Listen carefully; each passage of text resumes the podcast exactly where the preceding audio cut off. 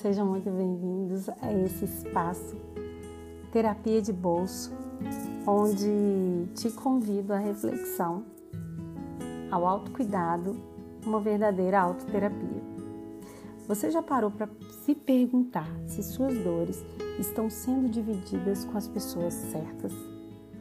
Ou melhor, com pessoas que têm carinho ou consideração por você, ou mesmo a capacidade de lidar bem com as questões dos outros?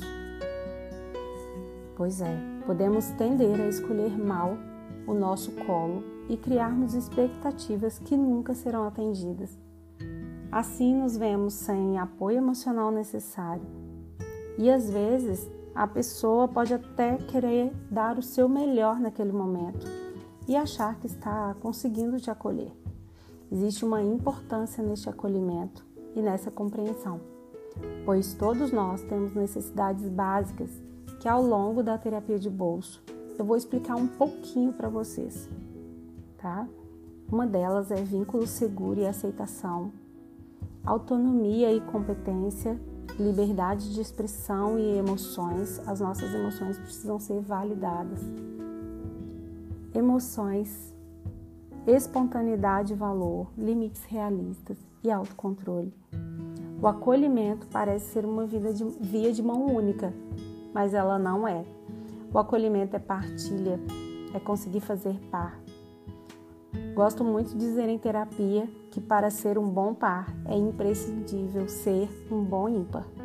Entender de autocuidado, ser sua melhor companhia, talvez seja o melhor que você possa fazer para as pessoas que estão ao seu redor. Saber ser dupla para enfrentar os desafios da vida, eu me abro um pouco, eu desabafo um pouco, falo daquilo que está aqui dentro de mim, aquilo que está bagunçado, aquilo que está doído. O outro me estende a mão, pausa o resto do mundo e fica aquele instante comigo. Acolhimento é assim: acolhimento é poesia, é sintonia, acolher é uma arte, mas nem todos aprenderam a fazer bem feito. Algumas pessoas não foram acolhidas o suficiente para saber como pode ser feito isso. Cada um vai dar o que tem e a gente aprende é nessa relação. A gente precisa aprender primeiro com dicas bem claras de quem já aprendeu sobre suas necessidades emocionais. Saber acolher com o coração e os braços abertos, cabe a nós selecionar. É arriscado abrir nossa vulnerabilidade, nossas fragilidades para quem não importa muito com elas, não por mal, mas por não dar conta nem, nem das suas. É perigoso abrir falhas e faltas, abrir nossos erros para quem talvez não consiga respeitar ao menos nos escutar sem julgar. Muitas vezes é desastroso quando pedimos colo e o outro não está nem aí.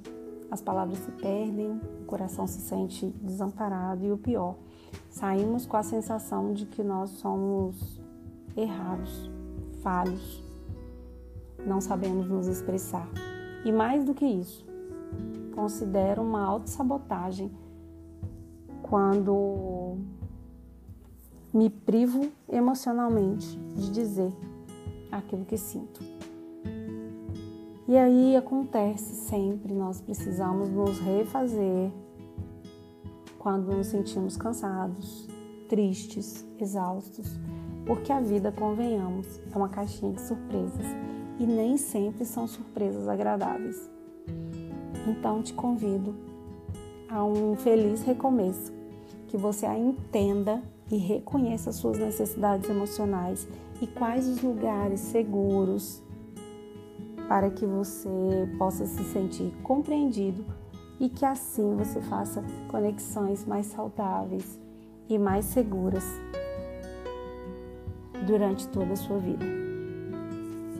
Espero que tenha feito sentido para você e se fez, compartilha e até o próximo encontro. Cuide bem de você e tudo que está aí dentro do seu coração.